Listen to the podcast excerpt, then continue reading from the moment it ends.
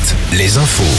Et c'est avec Nicolas Mézil, bonjour. Bonjour Julie, bonjour à tous. On commence avec le temps de belles éclaircies ce matin, avec parfois encore quelques averses. Averses de plus en plus nombreuses dans l'après-midi, avec parfois des orages. Les maxis vont baisser entre 15 et 18 degrés. La matinée est d'ailleurs plus fraîche que celle d'hier. 8 degrés actuellement à Limoges et à Bressuire, 10 à Angers, 11 degrés à Landivisio et à Tours.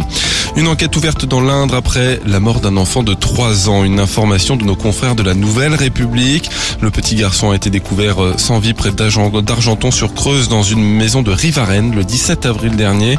Les parents auraient été incarcérés. L'enquête menée par le pôle de l'instruction de Bourges s'oriente vers des actes de maltraitance.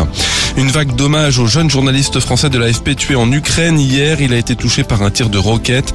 Emmanuel Macron salue euh, son professionnalisme. Il allait au front pour établir les faits, écrit-il. Euh, c'est le troisième journaliste tricolore à trouver la mort dans le pays depuis le début de la guerre. Stromae ne reprendra pas sa tournée multitude tour. Son état de santé ne le lui permet pas, affirme le chanteur qui dit avoir besoin de repos. Stromae devait notamment se produire au Zénith de Nantes les 3 et 4 octobre prochains et à l'Arkea Arena de Bordeaux les 15 et 16 novembre. Dans 4 jours, Le Mans accueille le Grand Prix de France de MotoGP, le millième depuis la création du championnat du monde.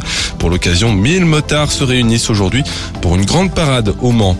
Le basket, Limoges reçoit Roanne ce soir des Limougeaux qui joueront l'esprit libéré puisqu'ils ont acquis leur maintien hier soir grâce à la défaite de Paul Cortez officiellement relégué en Pro B.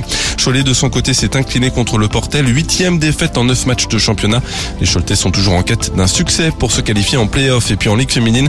Après trois victoires en trois matchs de play-down, Landerneau euh, se déplace à Tarbes ce mercredi. Enfin, les handballeurs de l'équipe de France connaîtront aujourd'hui leurs adversaires pour le tour préliminaire de l'Euro 2024. Et les Bleus sont dans le premier chapeau, celui des têtes de série. Prochain flash à 6h. Très bonne matinée à tous.